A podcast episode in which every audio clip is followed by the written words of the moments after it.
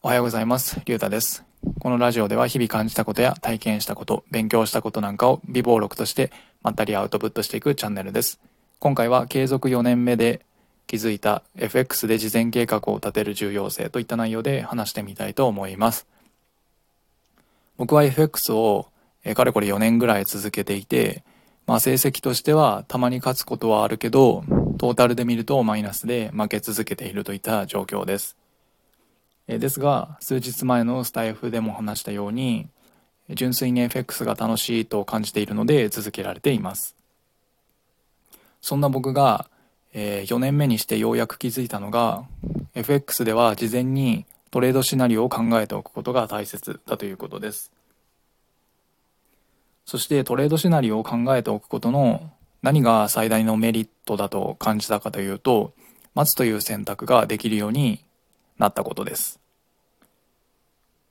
えー事前にトレードシナリオを考えておくことによって、どういった状況になれば買っていけて、どういった状況になれば売っていけるのかといったことが明確になるので、えー積極的に、えー待つという選択ができるようになったなというふうに、うん、思っています。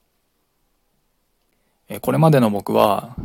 えーチャートを開いてなんとなく上がってきてるから買っていけるなとかなんとなく下がってきているから売っていけるなといった形で、うん、曖昧に判断していました。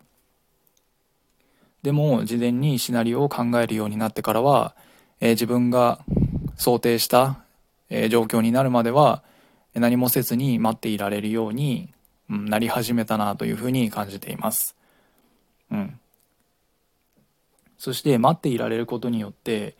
えーもう一ついいことがあってそれは、えチャートをずっと見ていなくても良くなったということです。うん、これまではの僕はうんとチャートが気になって、えーパソコンだったりスマホで、えー頻繁にチャートを見ていたんですけどシナリオを立てるようになってからは、えーたまにチャートを開いて、え自分が想定した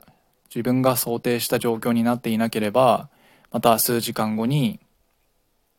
確認するといった形で、えーずっとチャートに張り付いていなくても良、えー良くなったなというふうに思います。うんまあ、これはトレードスタイルのスタイルにもよるとは思うんですけど、えー僕は4時間足の波に、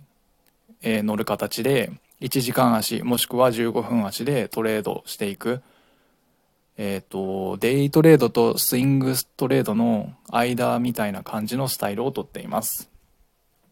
うん。それぐらいの比較的大きな波に乗っていくトレードスタイルであれば、うん、シナリオを立てることによって、えーチャートに張り付いていなくても良くなるなというふうに思いました。うん。はい。ということで、えー今回は、えー FX で、えー事前に計画を立てる重要性4年目にしてようやく気づきましたという話でした、えーそれでは今回はこれで終わりたいと思います。ありがとうございました。